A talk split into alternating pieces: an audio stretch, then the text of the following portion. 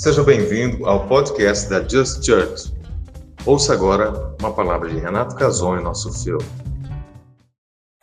Amém. Glória a Deus. Obrigado, queridos. Vocês já agradeceram hoje por ter participado de um tempo de adoração presencial com essa banda tremenda aqui? Já agradeceram a Deus? Não?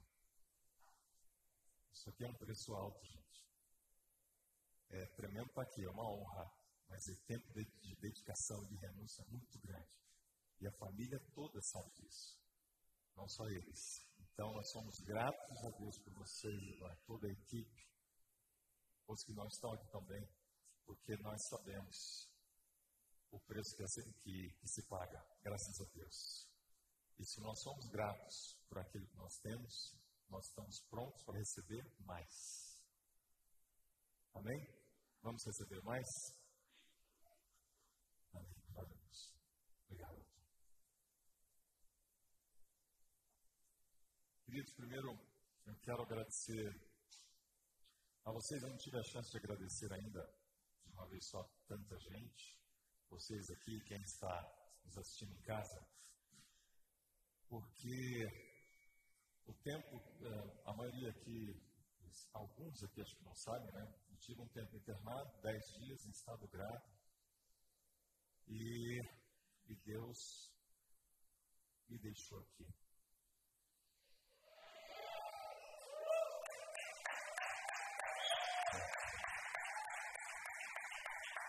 E nesse tempo eu pude contar, eu tenho certeza, que houve uma guerra dentro do hospital, dentro daquele quarto, mas houve uma guerra aqui fora também. E eu quero agradecer a todos vocês que oraram, guerrearam, que pediram, que desejaram que eu estivesse aqui. Obrigado, Cristo. Obrigado por você que está assistindo também. E foi incrível. Eu tive uma. Me perguntam como é que foi, qual a experiência que eu tive. Eu tive algumas, e eu vou contar duas em especial no HIT, não vou falar hoje, não vai dar tempo. Mas foram experiências tremendas. E, e nesse tempo eu vi em especial o amor e o cuidado de Deus através das pessoas. Dentro da minha casa foi tão incrível. Eu quero reconhecer minha esposa, Luciana, foi uma, uma peça fundamental em tudo isso. Alguém que de fato lutou por mim, orando nas madrugadas, o dia todo. Ah, eu sei que a Sofia e a Amanda também pagaram um preço. E elas foram fortes. Isso me fortaleceu. Quero reconhecer meu querido irmão Jiraya, que me apoiou desde o início. Obrigado, Gi. Quero reconhecer também o pastor Marcelo, a pastora Graziela, que na primeira noite, que foi a minha, a minha noite, uma das noites de, de mais difíceis estava com muita febre, e a febre ela gera alguns estados de delírio, mas eu estava consciente de que aquilo era uma guerra espiritual. E de madrugada eu liguei para o pastor Marcelo, se não bastasse ele, pedi para ele chamar a pastora Graça também. Eles ficaram duas horas comigo na madrugada orando até eu conseguir melhorar. Obrigado. Vocês foram fundamentais. Obrigado. Amém. Graças a Deus. Normalmente eu sou, sou didático quando eu vou entregar uma mensagem. Isso é por causa da minha formação né, de professor, mas eu não sei exatamente como é ser hoje. Tá? Então, me ajudem as intercessoras aí, continuem orando, porque a presença de Deus está forte. E tenho certeza que ela vai tomar conta de tudo isso. Amém? Graças a Deus. Assim na terra como no céu. A gente tem falado muito isso ao longo dos últimos anos. E seja na terra como no céu. Quem falou essa, pela primeira vez essa frase? Quem foi? Foi? Foi Jesus. Porque os discípulos viam o poder com o qual ele operava maravilhas, sinais, milagres, e eles viam ele orando na madrugada por algumas horas e depois, em alguns instantes, ele fazia todo aquele estardalhaço no inferno, ele curava, ele manifestava poder, manifestava amor, perdão, tantas maravilhas e sinais. Então os discípulos entenderam que devia ter algo especial naquele momento de oração. E por isso pediram, Senhor, ensina-nos a orar. O que Jesus disse? Oração simples, é? mas na verdade ela é, ela é a chave para a nossa vida. Pai nosso está no céu, santificado seja o vosso nome. Venha a nós o vosso reino. Venha a nós o vosso reino. O próprio Jesus nos incentivando a chamar o reino para a terra. Isso já aconteceu antes? O reino já esteve em nós ou entre nós? O céu já esteve na terra? O vocês acham? Sim. Quando foi isso? No início. No jardim do Éden, aquilo era uma extensão do céu. Será que Adão e Eva eram felizes ali? O que vocês acham? Tenho certeza que sim. Não tinha sogra nem cunhado, quer dizer, não tinha patrão, não tinha empregado, não tinha boletos, não tinha, não tinham preocupações. Deus tirou do rascunho, da costela do rascunho, uma obra-prima. Não é, homens? A coisa mais incrível que Deus já criou. Uma ajudadora, uma esposa, uma mulher para Adão. Dizem que se Deus criou algo melhor, guardou para ele. Eu acredito. E então ali era um, um ambiente celestial. E depois a gente sabe da história, não vou falar disso hoje. Adão e Eva entregaram, quiseram ser senhores da sua própria vida, desobedeceram a Deus, ouviram a voz da serpente e no seu coração, deixaram entrar no seu coração uh, o desejo de ser seus próprios senhores. E aí o Espírito Santo saiu deles. Eles foram sacados do jardim do Éden e passaram a viver num mundo completamente hostil, usando os cinco sentidos como base de sobrevivência. Foi difícil. Tá? A partir daí começou a ser trash. É, mas o que, que era comum nesse ambiente celestial? O que, era comum entre céu e terra? Ah, começa a pensar aí. O que, que tinha no céu, o que tinha também na terra? Tinha paz, tinha saúde, tinha prosperidade, tinha alegria, tinha justiça. Sim, porque tinha o Espírito Santo. Depois Jesus veio e resgatou tudo isso, tudo isso de volta para nós. E hoje nós podemos desfrutar do reino. O Senhor Jesus disse que o reino está entre nós, dentro de nós, está ao redor. Infelizmente, não para todos, mas para aqueles que estão despertos para isso, para aqueles que enxergam essa verdade. Queridos, ali no Éden, no jardim do Éden, Deus era soberano, certo? Sempre foi. Porém, quem estava no controle? O homem. Salmo 115, os céus são do Senhor, mas a terra Ele deu para mim e para você, para os homens, para nós governarmos sobre ela. E eu quero pegar um gancho aqui. O pastor Marcelo, semana passada, quem, quem estava aqui em casa ele ouviu, assistiu o culto semana passada, ouviu a pregação. Queridos, nós precisamos ouvir várias vezes. Muita riqueza ali. Muitas chaves, muitos códigos.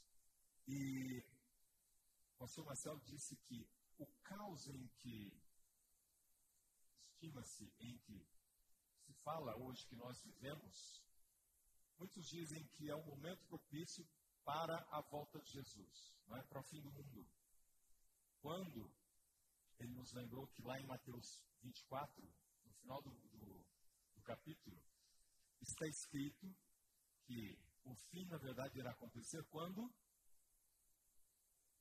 Isso, quando o evangelho do reino for pregado em toda a terra. O evangelho em testemunho. Em testemunho de vida. O que significa isso na prática? Os judeus na época de Paulo estavam com inveja, o texto é, que trata disso, diz que eles estavam com inveja e estavam buscando a Paulo e Silas. Por quê? Porque apenas esses dois homens estavam transtornando a terra. Eles disseram, e agora eles chegaram aqui em Jerusalém. Ficaram preocupados, ficaram com inveja e tentaram fazer mal a eles. Agora, o que, que Paulo fazia de especial? Ele disse em uma das cartas, em uma das vezes uh, ele estava visitando, ele disse: Eu não venho a vós com palavras de sabedoria e de conhecimento, mas no espírito e no poder. Eu fiquei pensando sobre essa palavra, sobre poder. Ele veio como homem espiritual, que nós somos. Amém? Nós somos espírito. E no poder, do poder do Espírito Santo que já habitava dentro dele. Agora, Paulo foi quem mais escreveu no Novo Testamento. Então, a palavra de Deus transmitida a ele para transmitir para as igrejas foi um poder sobrenatural. Talvez tenha sido, de fato, o maior poder que operou nele o poder da palavra. E eu quero falar aqui hoje não só sobre a palavra de Deus, mas sobre a palavra que eu e você falamos e que de fato deveríamos falar. Jesus, a Bíblia fala lá em João 1, 1 e 2, Jesus é o Verbo, ele é a palavra de Deus, ele é o próprio Deus, em forma de Sua palavra, manifesta ao mundo. Lá em Hebreus 11, 3, está escrito: Por Sua palavra, Deus criou o mundo e tudo o que nele existe. Queridos, o poder da palavra, eu quero que você preste muita atenção nisso, porque Deus, quando criou o mundo, quando ele queria ver os peixes, ele falava com a sua fonte. Então ele falou com as águas. Quando ele quis ver vegetação dos animais, ele falou com a sua fonte, ele falou com a terra. Agora, quando ele quis ver a mim e a você, ele falou com quem? Consigo mesmo. Façamos o homem, Pai, Filho e Espírito Santo, um tete a tete lá numa conversa, disseram, vamos fazer algo melhor do que tudo que nós já fizemos. Façamos o homem conforme a nossa imagem e semelhança. Quer dizer que eu e você somos do tipo dele, da mesma essência, do mesmo DNA. Hoje até a ciência está comprovando isso. Amém? E Deus então falou e depois ele. Repita isso comigo, por favor. Deus falou e depois ele Amém. Essa é uma chave para nós hoje. Deus primeiro falou, depois ele viu. Agora, existe uma palavra falada e existe uma palavra pensada, sabia? Uma palavra falada, uma palavra pensada. Queridos, com isso nós temos o poder de fazer o céu se manifestar na terra. Nós temos o poder de dizer assim na terra assim será na terra como no céu. Amém? A nossa mente, nosso cérebro, é uma terra. E ali são plantadas sementes todos os dias. Por aquilo que nós ouvimos, por aquilo que nós vemos, por aquilo que nós falamos. Existe um, um versículo que eu cito muito, porque alguém no devocional semana citou. É, no mundo há muitas vozes, a Bíblia diz, e nenhuma delas sem sentido. Todas elas têm um porquê. Se elas vêm de Deus, elas não voltaram vazia. Elas irão produzir em nós alguma coisa. Se elas não vêm de Deus, elas também têm a intenção de produzir alguma coisa em mim e você, para a nossa destruição, para roubar aquilo que Deus tem preparado para nós. E e a Bíblia fala tanto sobre o poder da língua, né? É um órgão tão pequeno, mas tão devastador, tão abençoador. Em Mateus 12, 37, o que, que fala ali? E eu e você seremos condenados ou não seremos absolvidos por aquilo que nós dissermos. É poder isso ou não é, gente?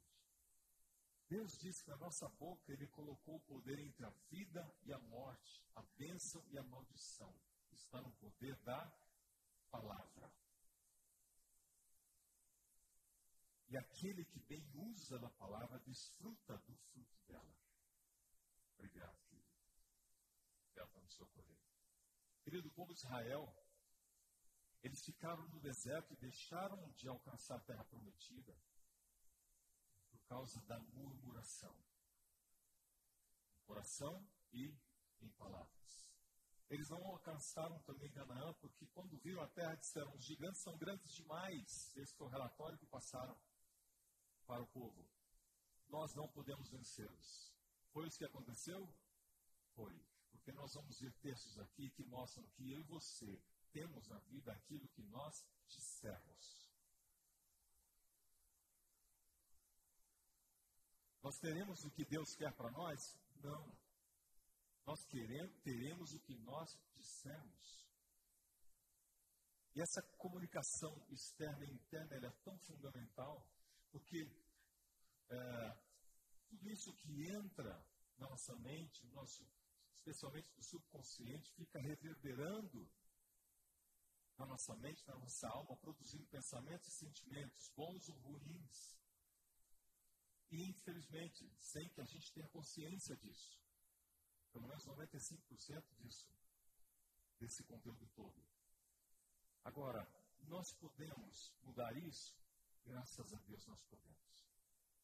É, eu, eu, já contei testemunho aqui, aliás, vários textos que eu vou citar aqui, eu já citei na, na última pregação, mas eu preciso falar, porque tem a maior parte do nosso dia a dia é feito de repetição, repetição, repetição, não de revelação.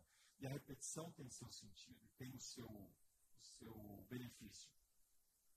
E muitas coisas eu só entendi depois de muito repetir, muito ouvir, até que um dia captei, entrou e eu consegui de fato tirar daqui, trazer para dentro. E eu quero aqui, eu acredito que já contei isso aqui. É, conheci um pastor uns anos atrás, Dan Duque, está na internet ainda, pregando a palavra, rodando o mundo pregando a palavra. E um dia ele estava numa cruzada, parece na África, e ele chegou no hotel e ele ouviu a voz de Deus, Deus falando para ele, com ele, Dandu, você realmente quer saber qual será o seu futuro? Porque ele tinha uma pergunta interior. Ele dizia, Deus, como será o meu futuro? Alguém que quer saber como será o seu futuro? Quer? seu futuro está escondido na sua rotina diária. Os segredos do seu futuro estão escondidos na sua rotina diária. Essa é uma chave, um segredo. Avalie sua rotina. E você vai discernir o seu futuro. E esse, esse pastor, então, ouvindo a voz de Deus, você quer que Deus fala com a gente assim? Com a voz interior, através do Espírito Santo? Amém? fala através da palavra, fala através de pessoas, mas ali tem uma experiência pessoal com Deus. Deus falando, você quer saber realmente como vai ser o seu futuro? Ele disse, sempre claro. Deus falou para ele, senta aí. Ele sentou no saguão do hotel. E aí, Deus perguntou, o que você tem dito para as pessoas a respeito da sua vida? O que você faz? Aí ele disse, Senhor, eu tenho dito que eu rodo o mundo pregando a tua palavra, a tua mensagem. E aí Deus falou para ele, abre Isaías 57, 19 ele abriu lá, e está escrito: Eu crio o fruto dos lábios, Deus dizendo, eu crio o fruto dos lábios. E aí ele disse, dando que estou dando vida ao que você fala. Está congruente com a vontade de Deus para ele.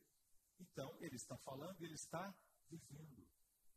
O que, que eu e você temos falado todos os dias? Para Deus, para as circunstâncias, para as pessoas e para nós mesmos. Porque isso fica aqui, ó, fica reverberando. Nós somos seres neurolinguísticos.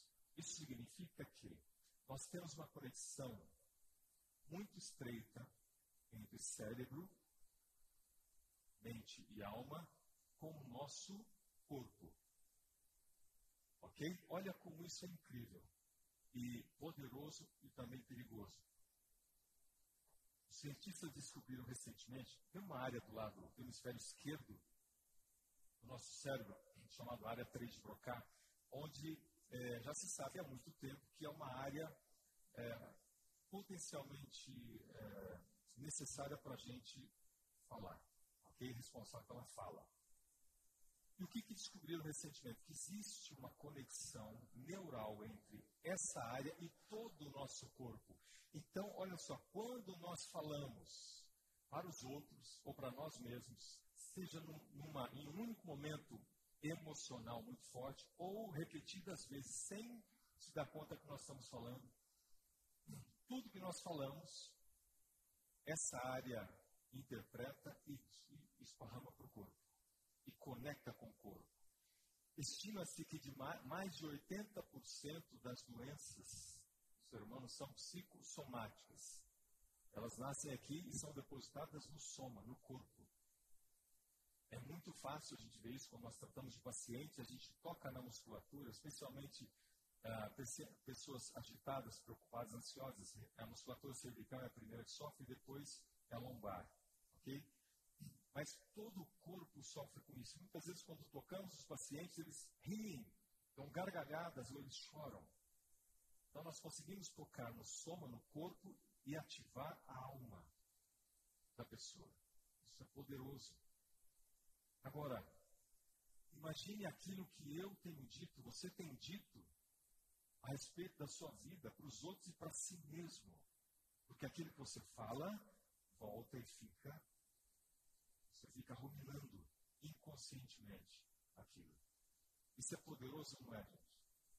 É sério, não é? Agora, nós podemos mudar isso? Podemos. Nós podemos mudar aquilo que pensamos e sentimos por aquilo que nós falamos. Poder da palavra. Olha só. Eu e você somos aquilo que a boca de Deus diz que nós somos.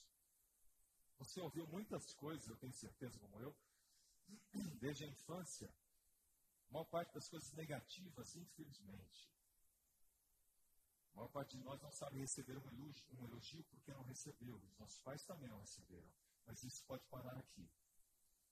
O que eu e você podemos profetizar para os filhos, para o cônjuge, para todos que estão à nossa volta no trabalho e também para nós mesmos. Nós vamos fazer um exercício aqui hoje eu espero que você leve para o resto da tua vida. Então, nós somos o que a boca de Deus diz que nós somos. Isso está onde? Onde está o que Deus disse sobre mim e você? Na Bíblia, nas Escrituras Sagradas. O livro top 10 nunca foi batido em vendas. Algo tremendo deve ter ali. Né? Alguém pelo menos por inteligência, deveria se dedicar a ler a Bíblia. Porque um livro não, não fica no, no topo de venda no mundo inteiro durante toda a sua história, se não causar um impacto tremendo na vida de seus leitores. Concorda? Então, queridos, eu vou falar duas palavras aqui que eu espero que vocês cheguem até antes do final dizendo, fala outra coisa. Fala outra palavra, porque eu não aguento mais você falar isso. Quando, se isso acontecer, eu sei que vocês estão entendendo. Eu vou falar muito duas palavras. Está escrito. Repete comigo. Está escrito. Onde? Na Bíblia. A nossa vida, ela precisa estar baseada naquilo que está escrito. Amém? O falar positivo e negativo funciona Funciona. Funciona. As palavras, os sentimentos funcionam. O que, que Jó disse? Aquilo que eu temia me aconteceu. Atraiu? Atraiu. Satanás é o Deus das moscas. Onde há uma, material em decomposição, estado de putrefação, as moscas não estão? Se na minha mente eu tenho pensamentos negativos, ruins, de autodestruição, eu vou atrair quem? Deus não é.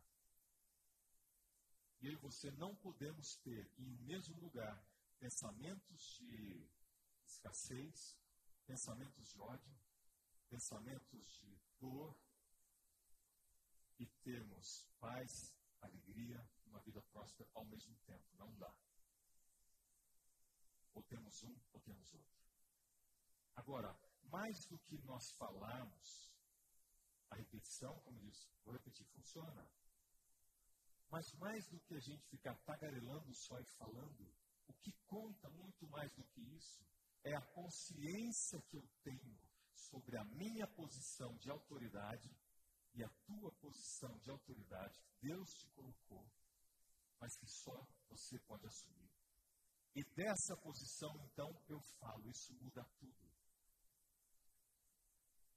Isso muda tudo.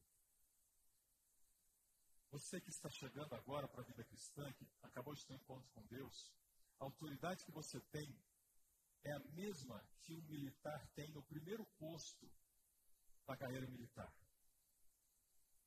Se for colocado um militar na frente de um prédio e alguém de cima der uma ordem que um general não pode entrar naquele prédio, esse general não vai entrar no prédio, porque o recruta não vai deixar. Ele é a autoridade máxima dele.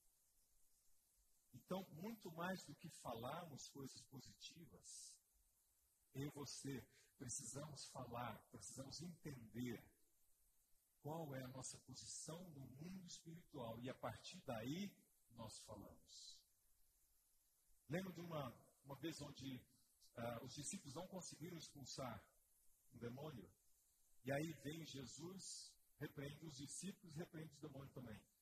E depois perguntou, mas por que, que nós não conseguimos? Por que, que não foi igual das outras vezes? Porque ele disse, essa casta só sai com jejum e oração. Vocês ainda estão no nível de autoridade onde não podem fazer isso. Então, o nível de autoridade, de consciência de autoridade, conta? Com certeza conta.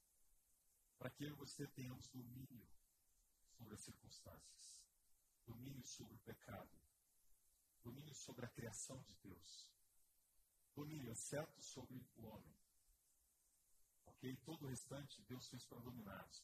Em Efésios 2,6 fala que Jesus nos ressuscitou juntamente com ele e nos posicionou nas regiões celestiais, de onde deve partir a nossa palavra. Não é daqui embaixo. É da posição que ele nos colocou, com total autoridade. As palavras de Deus são suas verdades. As palavras que nós temos em nossa mente, que nós falamos, são as nossas verdades. Mesmo que você não pense muito para falar, são as verdades que estão dentro de você, no seu subconsciente. É naquilo que você acredita e é isso que você vai viver. Palavras são sementes, o solo da vida. E através dela nós criamos um mundo e somos obrigados a viver nele. A Bíblia diz isso. Agora, lembram quando Jesus estava no deserto, Lucas 4, preparando-se para o ministério? Ele foi levado ao deserto pelo Espírito Santo.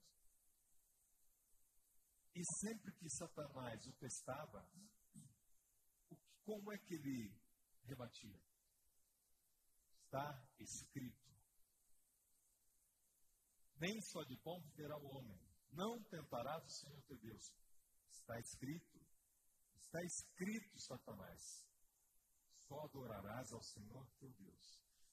Queridos, isso foi um modelo simples demais e tremendo. Foi um modelo para eu e você vivemos durante nossa vida toda. Está escrito. O que, que importa, na verdade, é isso. Agora, para isso, para eu ter esse poder, eu preciso saber o que? Está escrito. Tem um texto, daqui a pouco eu, eu falo sobre ele, onde Jesus disse que o Espírito Santo teria um papel, um dos papéis, nos, de, de lembrar aos discípulos aquilo que ele havia dito. Ele disse: O Espírito Santo nos lembrará de tudo que eu vos disse. Eles não tinham a Bíblia que nós temos hoje. Eles dependiam de fato de ouvir o Espírito Santo.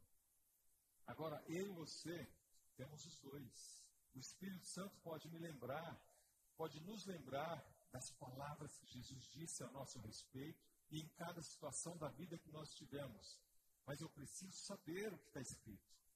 E aí o Espírito Santo me lembra.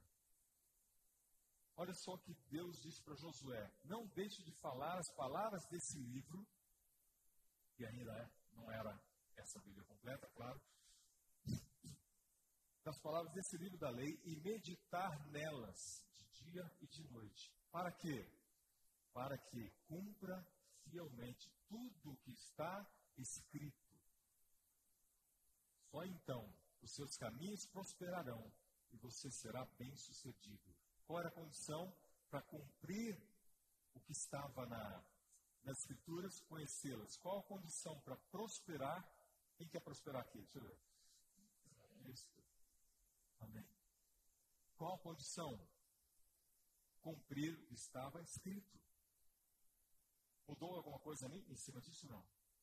Não mudou. Então, eu vou falar rapidamente aqui sobre quatro pontos importantes. Rapidamente sobre identidade, autoridade de poder, propósito de vida e guiados pelo Espírito Santo. Quem participou do devocional essa semana? Qual foi o tema? Espírito Santo, que privilégio, queridos. Ouve lá, vocês que não ouviram, quem está aqui, quem está nos assistindo, tem um, um, link, né? entra no, no Insta, vai estar disponível em breve. Não percam. Estará disponível em breve. Você vai poder assistir. Quem não participou, quem participou, quer ler de novo, recomendo. O pastor Marcelo nos levou por um caminho, por uma jornada de conhecimento do Espírito Santo tremenda essa semana.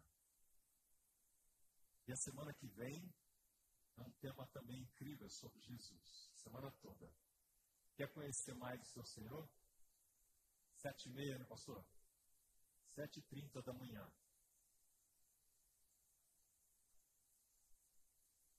Sete e trinta ou sete horas? Das sete e trinta às oito, é isso mesmo. Então, queridos, vamos seguir. O que, que Deus fala sobre a nossa identidade? Quem nós somos?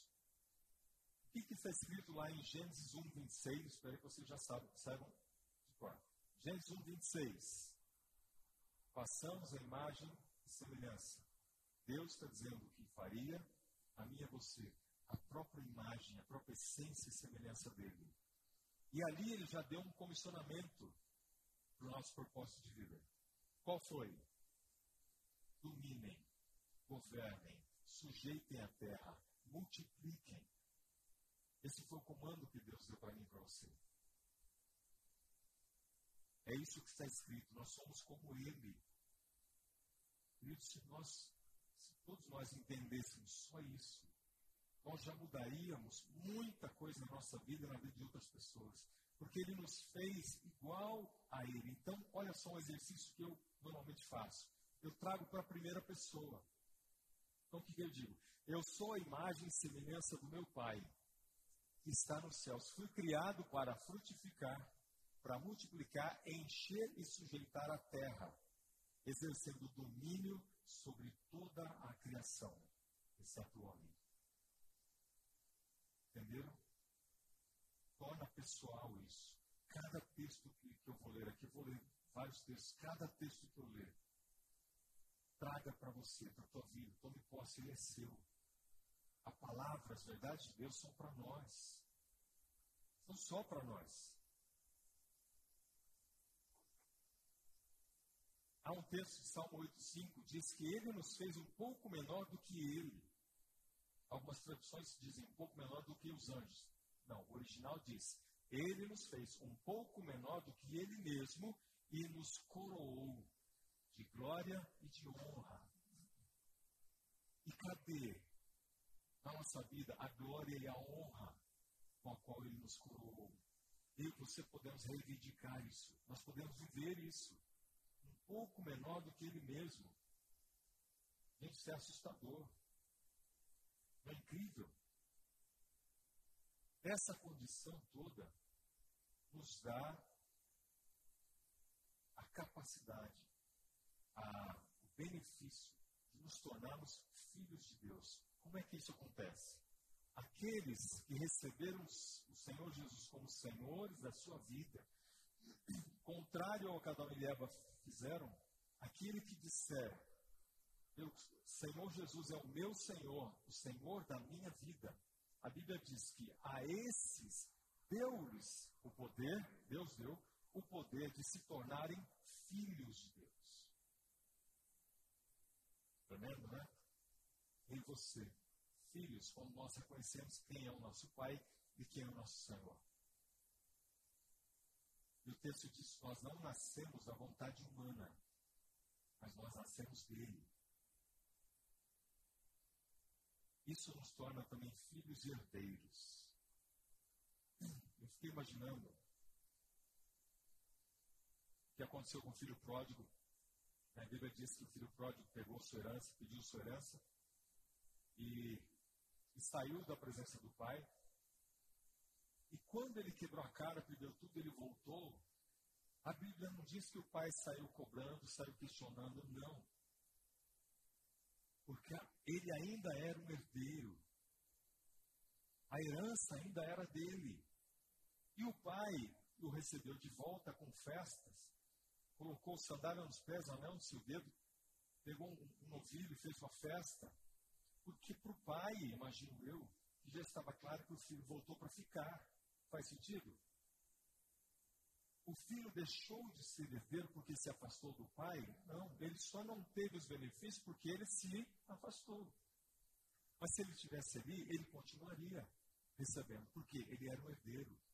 O mundo, as pessoas, as vozes, nenhuma delas sem sentido, tem muitas vezes tentado nos influenciar, e há muitos têm conseguido, dizendo que se você não é perfeito, você não pode ter acesso às bênçãos, à herança. E se você receber herança de alguém, de um parente, deixou um testamento com o teu nome, basta você provar que é você e ponto. A justiça não vai perguntar se você merece ou não. O Testamento, o Novo e Velho Testamento, a Bíblia toda, a herança que nós temos aqui, ela é nossa. Amém? É nossa. E essa, esse sentimento de indignidade, de, uh, de não merecimento, criou-se até um nome para isso. Porque o número de pessoas que afeta o mundo é muito grande. Eu tenho lido sobre isso há uns dois anos. Anorexia emocional. Pessoas que se sentem indignas, não merecedoras, que têm culpa pelo bem-estar, culpa pela felicidade. E muitos de nós temos falado isso. E temos vivido isso. Temos falado para os outros e temos falado para nós mesmos. Poder da palavra.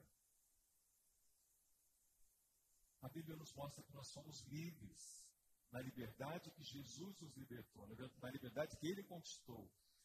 Há um texto que fala que ele levou o cativo o cativeiro. Se ele levou o cativo o cativeiro, onde está a prisão que poderia prender a mim e a você? Não existe mais, assim como a morte não existe mais. E se o Filho de Deus, Jesus, nos libertar, verdadeiramente seremos livres. Qual garantia que eu tenho disso? da liberdade, que nós somos livres. Está escrito. Nós somos chamados amigos de Deus. Porque aos amigos são revelados o que vai acontecer.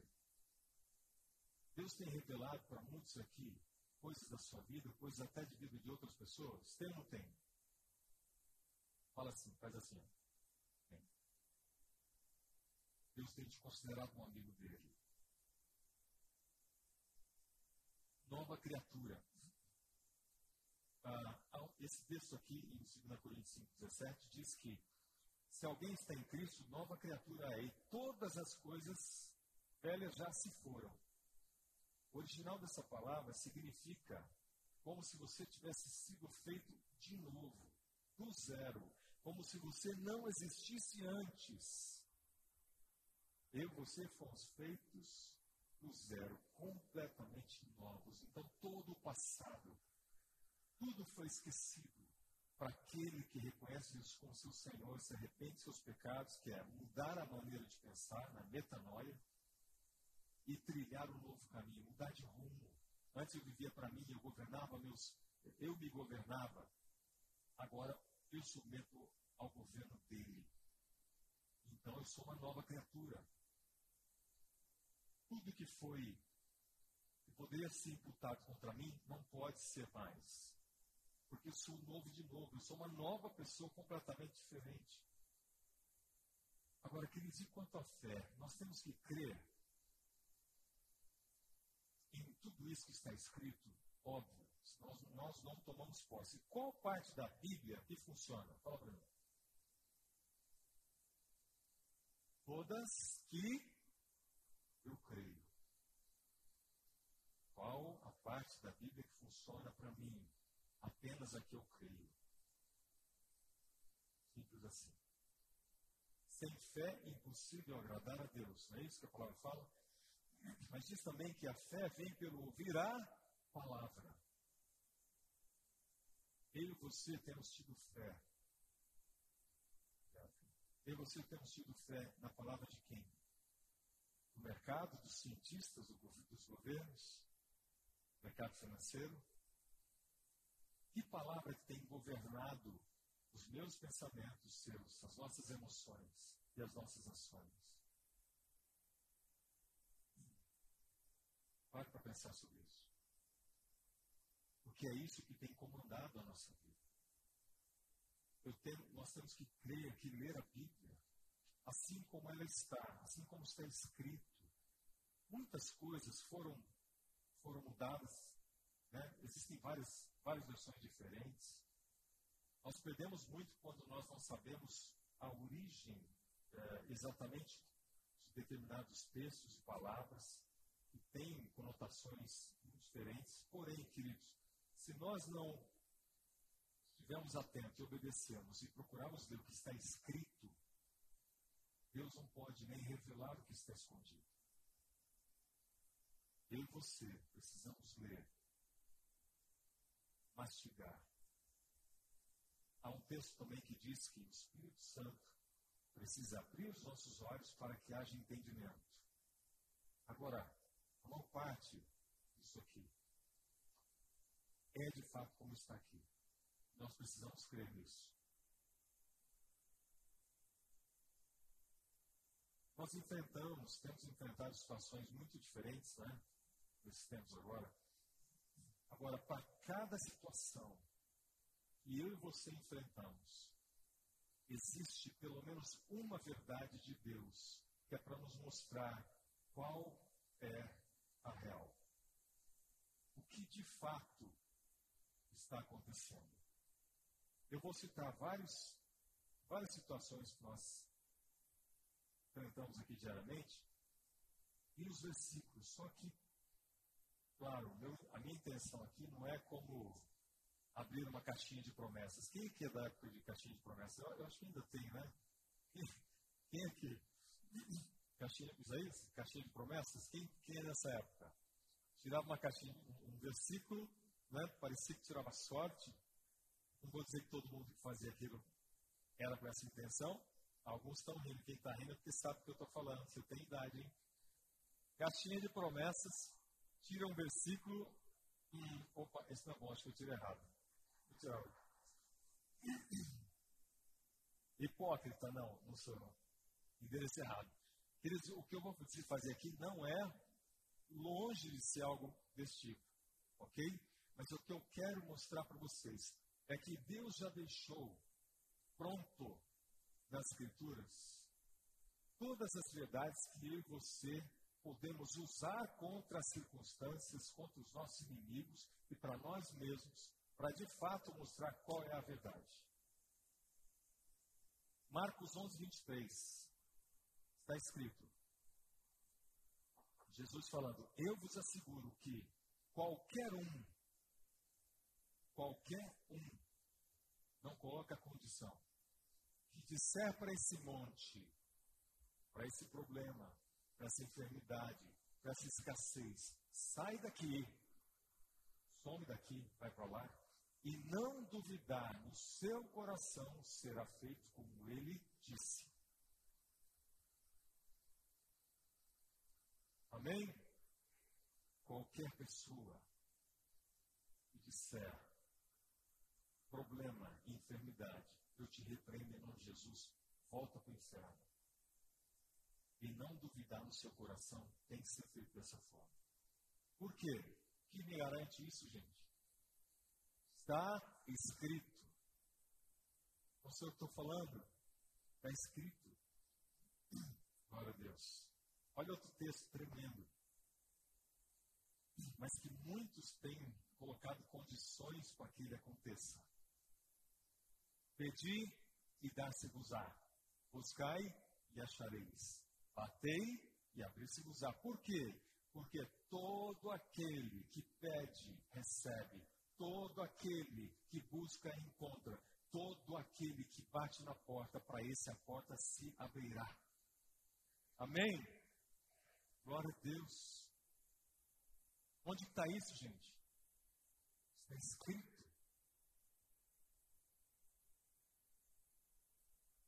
Jesus disse que estaria conosco todos os dias. Ele está dentro. Ele está fora. Ele é a palavra de Deus.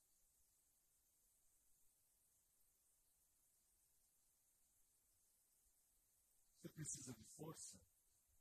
Filipenses 4,13. O que está escrito aqui? Alguém sabe? Posso todas as coisas em quem? Naquele que me fortalece. Muitos homens e mulheres ao longo da história têm provado dessa força. Porque têm declarado, eu, eu ouvi alguns testemunhos de pessoas que não conheciam a Deus, só que estavam num estado de depressão tão grande que alguém que conhecia Deus falou: olha, começa a declarar, começa a recitar, começa a falar esses textos bíblicos. Um deles, esse que eu vi, era esse aqui. Esse camarada começou a dizer: tudo posso naquele que me fortalece. Tinha um problema de autoconfiança muito grande. E a transformação na vida desse homem foi incrível. E a partir daí ele começou a buscar mais textos, mais textos e começou a ler a Bíblia. Tremendo, né? Muitos homens e mulheres da história têm se apoderado, se aproveitado das verdades que eu e você conhecemos, temos acesso. Tudo é possível ao que crê. Isso está em Marcos 9, 23. Olha só que muitos têm aproveitado. Tudo que passar pela mente humana é capaz de ser materializado. Tem muitos ateus fazendo coisas grandes, deixaram o nome na história. Por quê? Porque eles acreditam nisso aqui. Tudo que passa pela mente pode ser concretizado. Mas isso é uma verdade para mim e para você também. Amém? Será que é verdade? Por que, que eu posso dizer que é verdade? Está escrito. Já encheu aí? Também eu vou falar de novo, vou falar muitas vezes mais.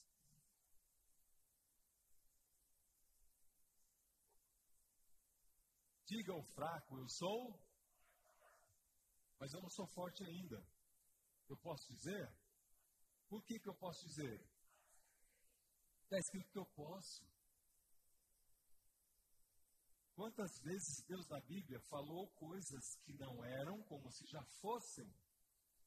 Abraão, agora você é Abraão, vou ter que trocar o seu nome. Deus disse para ele. Porque você será pai de nações. Deus já estava vendo a mim e você.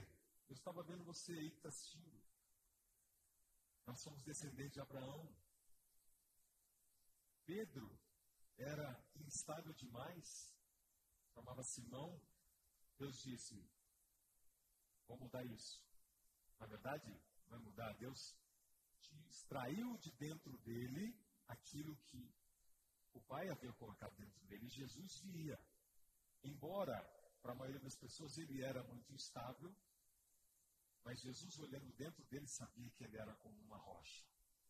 Então chamou de Pedro. Amém?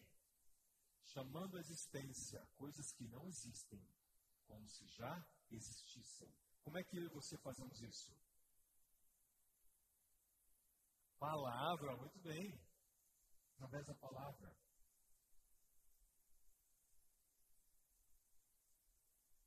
Está tremendo. Tem só mais duas horas, puxa.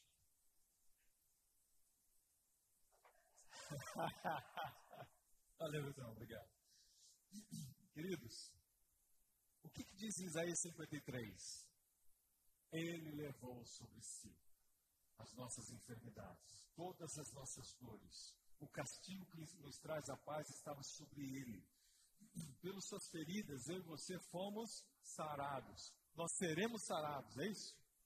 Não, nós fomos sarados.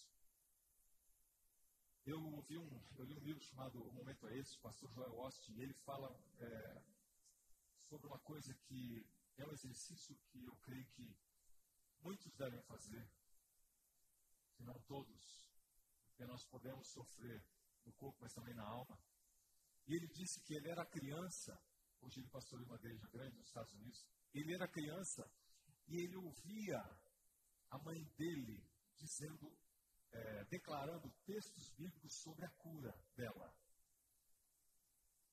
Isaías 56 e 53 era um deles.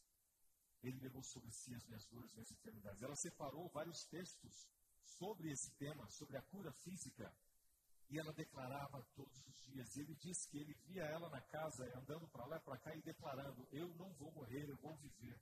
Porque havia sido dado um diagnóstico dela de câncer. E o, o, o prazo estimado de vida dela era de seis meses. Então ele disse que ele viu a mãe dele lutar pela cura dela. O reino de Deus é tomado por esforço, e aqueles que se esforçam se apoderam dele. O que, que ela fez? Ela só de, lembrou a Deus da própria palavra dele, como ele mesmo disse: traga de volta a mim a minha palavra, porque eu zelo por ela, Deus zela por ela. E se ele diz que Jesus levou as enfermidades, é porque Jesus levou. Ah, mas eu não creio, eu não consigo crer. Não interessa, comece a falar, comece a declarar, pedindo para o Espírito Santo gerar fé viva dentro de você. Mas você precisa plantar sementes. Para colher os frutos, eu e você precisamos plantar sementes. Ele levou eu estou com dor ainda, não importa, ele levou. Quando eu estava no hospital, eu dizia o tempo todo: Isso é mentira. Essa enfermidade é mentirosa. Ela não tem o direito de estar aqui. Por quê? Porque Jesus levou. Muitos têm sofrido aqui, têm sofrido em casa, nos hospitais. Porque isso não se tornou uma verdade na tua vida. Jesus levou. Hoje nós podemos ter saúde e paz, porque tudo estava sobre ele. Muitos se apegam num texto que diz: No mundo tereis aflições, mas tem de bom ânimo, eu venci o mundo. É, então nós vamos passar um perrengue aqui, mas tudo bem. Jesus, foi Jesus que disse que nós teríamos aflições. E ele venceu o mundo. Mas ele venceu o mundo, pergunto para vocês, para quem? Para ele? Ele veio aqui para vencer o mundo para quem? Para nós. E se ele venceu, eu preciso vencer? Ou eu preciso dizer, ele venceu, eu tomo posse? Essa aflição eu não preciso passar. Ah, tem coisas que nós precisamos passar para aprender. Queridos, que é pai e mãe sabe, você, em sã consciência, pode olhar para o seu, seu filho no momento de aflição e ficar olhando, eu vou deixar porque ele vai aprender com isso. É assim? Eu não estou falando de experiências que o filho tem que passar para que ele tenha um aprendizado. Eu estou falando de sofrimento, de aflições, e que aflições que duram às vezes a vida inteira. E pai e mãe que poderem olhar e dizer simplesmente: está tudo certo. Ele venceu. Eu e você podemos ser livres toda e qualquer aflição. Quando nós falamos aquilo que está escrito, poder da palavra. 2 Timóteo 1,7 diz que ele não nos deu um espírito de covardia, mas de poder, de amor, de moderação. Se o medo tem batido a sua porta, uma, uma pessoa agora há pouco me falou, eu estou com muito medo do que está acontecendo, eu estou com muito medo de ser contaminada.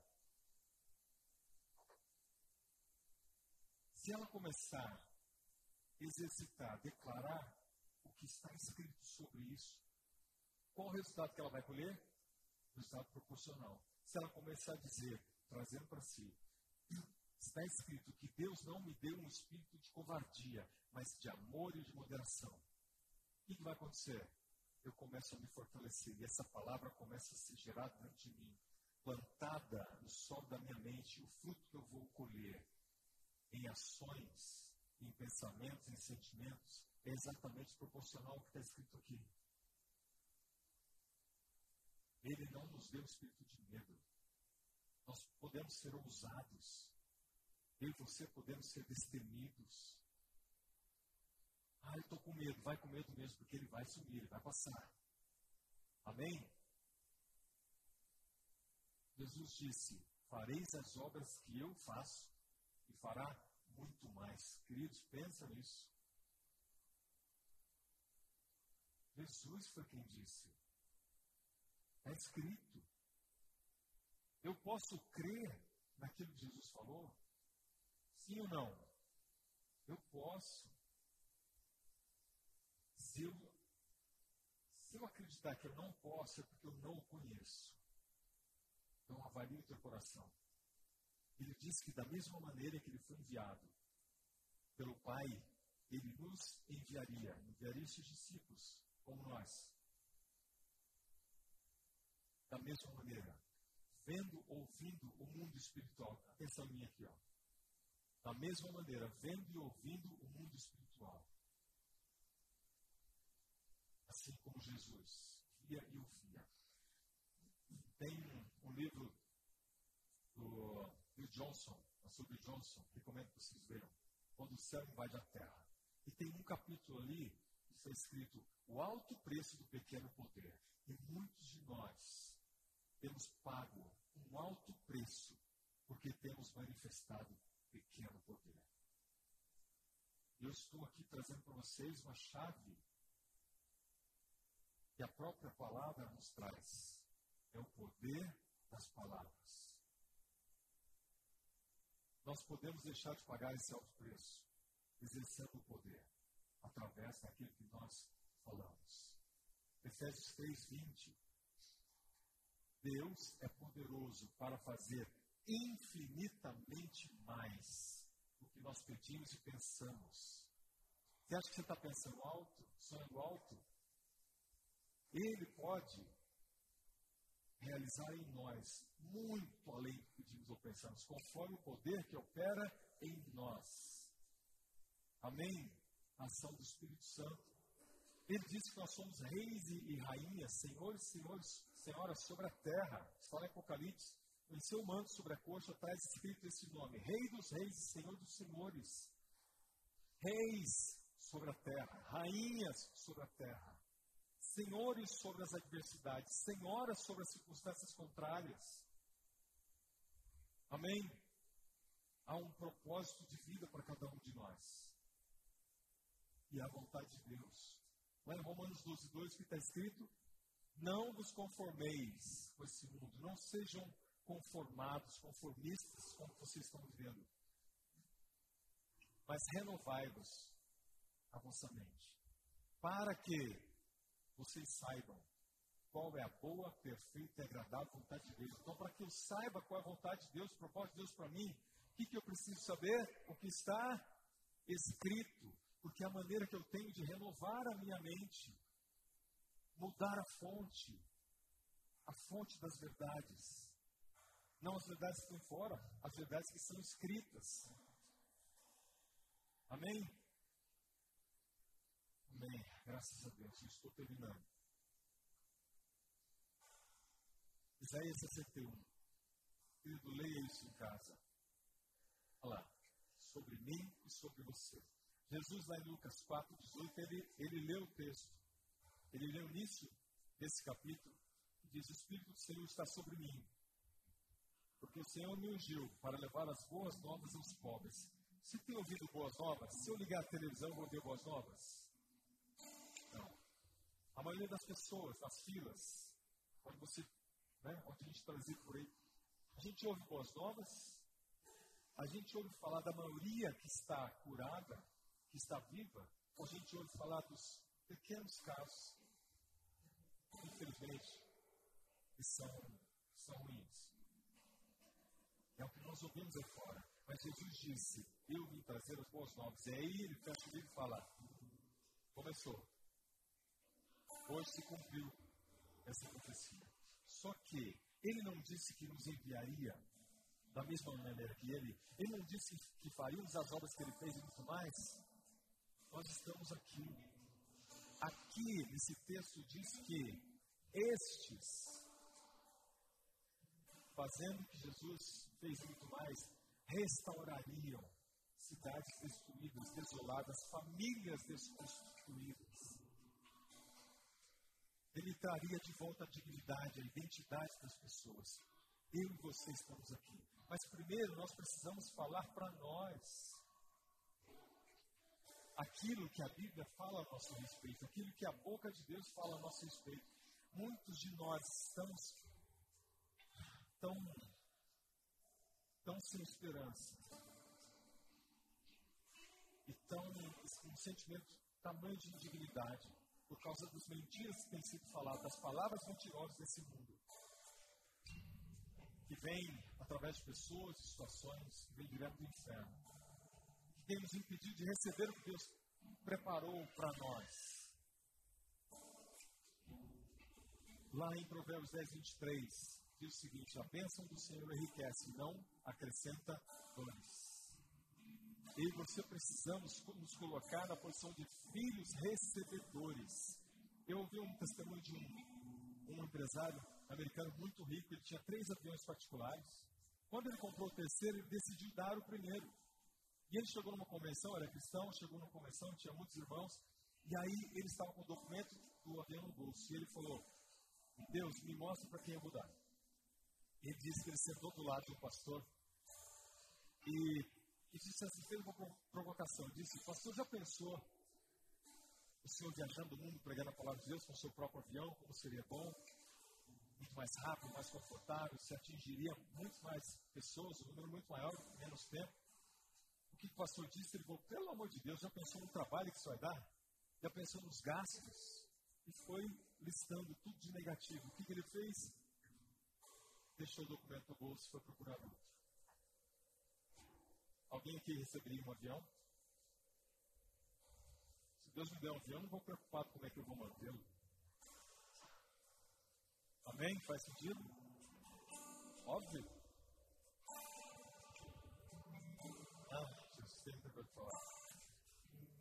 Salmos 35, 27. O Senhor se agrada da prosperidade do seu povo. Eu e você podemos ser prósperos. Isso inclui riquezas, financeiras? Sim. Amém? Eu quero ser próximo em todas as áreas, muito mais isso hoje. Eu posso, sem culpa, você pode sem culpa nenhuma. Por quê?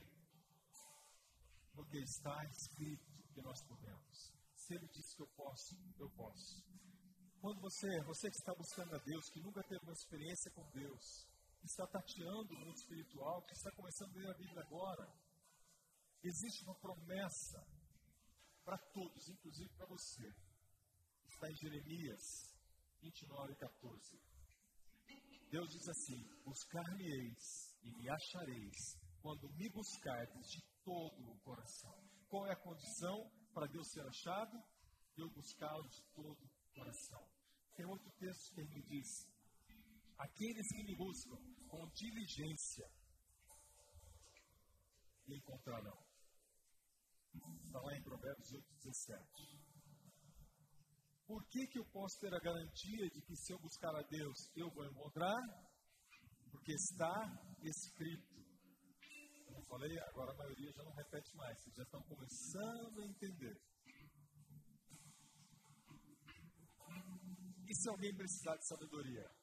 Será que existe garantia na Bíblia que se eu precisar de sabedoria eu vou ter? Sim. Há um texto em Tiago 1,5 que diz: qualquer pessoa, todo aquele, não existe condição, todo aquele que pedir sabedoria, Deus literalmente dá com alegria.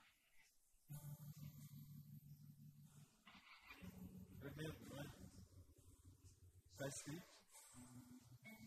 Salmo 19, 115 está escrito: A tua palavra é lâmpada para os meus pés e luz para o meu caminho. Se eu e você precisarmos tomar decisões, nós podemos nos aconselhar com pessoas, nós podemos ouvir a voz do Espírito Santo, mas também Deus fala comigo, comigo, com você através da palavra, através dos princípios e valores que estão aqui, através da sabedoria que está aqui. Eu e você podemos decidir com base na palavra de Deus. Agora, rapidinho aqui, enquanto eu estava preparando e, e, e Deus falando comigo sobre versículos, e eu buscando novos versículos, eu parei aqui. Não escute vocês aqui, quem está em casa. Existe garantia de que eu posso ter livre acesso a Deus a qualquer momento? Na Bíblia existe. Existe garantia que Deus pode transformar a minha e a sua vida e nos perdoar de todos os pecados, esquecer todo o passado? Existe. Romanos 8:1. Portanto, agora já não há mais condenação para aqueles que estão em Cristo Jesus. E Deus me falava aqui. E muitas pessoas estariam aqui, estariam assistindo, e têm sido acusadas pelo diabo, pelas vozes malignas, de que aquilo que você fez não tem perdão. Em nome de Jesus, eu cancelo isso agora. Eu declaro aquilo que está escrito, que nem eu nem você podemos ser condenados se o Senhor da nossa vida for o Senhor Jesus. Tira esse peso, tira esse peso da tua vida. Você não precisa carregar isso. Não há condenação. Arrependa-se. Se confessarmos os vossos pecados, Ele é fiel e justo para perdoar de todo pecado, de toda ofensa, de toda injustiça. E se você confessar para alguém, você será curado liberto e perdoado por Ele, curado quando você confessa para alguém. Você está cansado, o que, que a Bíblia fala quando nós chegamos no momento de cansaço físico, emocional, espiritual? Tem algo escrito? Jesus pensou nisso, se importou com isso? Mateus 11, 28, ali está escrito: Venham, venham a mim, todos vós que estáis cansados e sobrecarregados, e eu vos aliviarei. É promessa dele. Tomai de mim o fardo, meu fardo que é leve, ele diz, e achareis descanso para as vossas almas. tenho visto tantas almas cansadas. Mas é preciso, saibam o que está escrito. E, e muitas das pessoas não vão saber se eu e você não falarmos. Pode mandar ainda hoje uma mensagem para alguém, manda esse texto, Mateus 11, 28 ela pode procurar o Senhor e Ele vai aliviar e dar descanso para a alma, porque está escrito. Quando o medo bate a porta, posso dizer que o verdadeiro amor de Deus, é Cristo em mim e em você, lança fora todo o medo, independente do que seja. Amém? Para terminar, João 8,31, Jesus disse: aos judeus que haviam crido nele: Se vocês permanecerem firmes nas minhas palavras, e as minhas palavras permanecerem em vós, pedireis o que quiserdes, eu vos farei. Esse é um alinhamento com a mente de Cristo. Se permaneceres em mim e minhas palavras permanecerem em vós, pedireis o que quiserdes, e será feito. Quando nós estamos alinhados com a vontade dele, nós sabemos até o que pedir, o que vai fazer sentido para ele, o que está dentro do reino, o que possui dentro do reino dele. E você podemos ter tudo. Se vocês permanecerem em mim, as minhas palavras permanecerem em vocês, eu saberei que são meus discípulos então eu fiz na, no início uma pergunta. O que havia de comum entre o céu e a terra no jardim do Éden? Nós falamos várias coisas. Agora, hoje, o que deve haver de comum entre o céu e a terra? Tudo que há no céu pode existir na terra. Amém?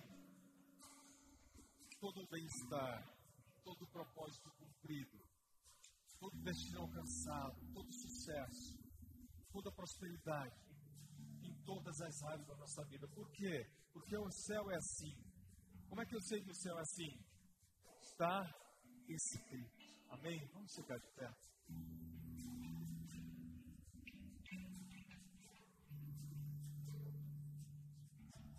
Nós vamos ter um, alguns minutos de adoração. Porque eu li um texto na Bíblia, está escrito: os verdadeiros adoradores adoram a Deus em espírito e em verdade. Que haja verdade no seu coração para adorar a Deus agora. Mas eu quero te propor um exercício para levar cinco minutos. Aguenta cinco minutos mais? E eu quero que você, se fizer sentido para você, que você continue esse exercício todos os dias. Amém? Em Gênesis está escrito que nós somos como Ele, da mesma essência, da mesma matéria, do tipo dele. Isa, coloca a frase aqui, por favor, querido. Eu, quero, eu vou falar e peço que vocês repitam. E depois, em casa, vocês extrapolem. Escrevam o que quiserem. O meu pai é. Eu sou como ele. Meu pai é lindo. Eu sou como ele. Alguém te chama de feio? Para alguns é brincadeira, para outros é sério. Eu, eu era um adolescente feio. Porque eu acreditava que era feio. Eu tinha ouvido que era feio. Assim como eu acreditava que eu era magro e burro. Porque eu ouvi e acreditei. Um dia o Senhor mudou isso, eu a chave, porque eu acreditei no que estava sobre mim. A imagem e semelhança dele. Então, querido, eu quero que você feche seus olhos. Eu vou falar algumas das características de Deus. Eu vou dizer que nós somos como Ele. Feche seus olhos para você não se distrair Diga, meu pai é lindo e eu sou como ele. Meu pai é amoroso e eu sou como ele. Meu pai ama a santidade e eu sou como ele. Meu pai odeia o pecado e eu sou como ele. Meu pai é perdoador e eu sou como ele. Meu pai é fiel eu sou como ele. Meu pai é poderoso eu sou como ele. Meu pai é corajoso eu sou como ele. Meu pai chama a existência o que não é, como se já fosse. Eu sou como ele.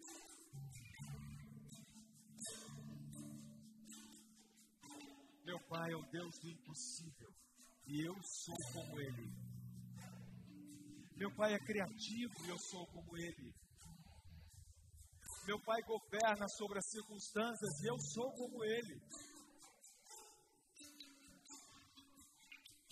O meu Deus flui rios de água viva e eu sou como Ele. Meu Pai é próspero e eu sou como Ele. Meu pai é ousado, eu sou como ele. Meu pai é santo, eu sou como ele. Meu pai deseja que seja assim na terra como é no céu, e eu sou como ele. continue com os olhos fechados e comece a pensar que Deus é para você. E você pode dizer, Deus é isso, eu sou como Ele. Não se distraia. Quem é Deus para você? E você pode dizer, esse é o meu Deus. Meu Deus é assim, eu sou como Ele.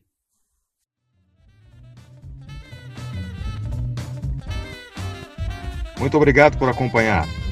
Continue ouvindo e sendo edificado aqui no nosso podcast ou através do nosso YouTube. Lembre-se de compartilhar com seus amigos e sua família. Deus o abençoe.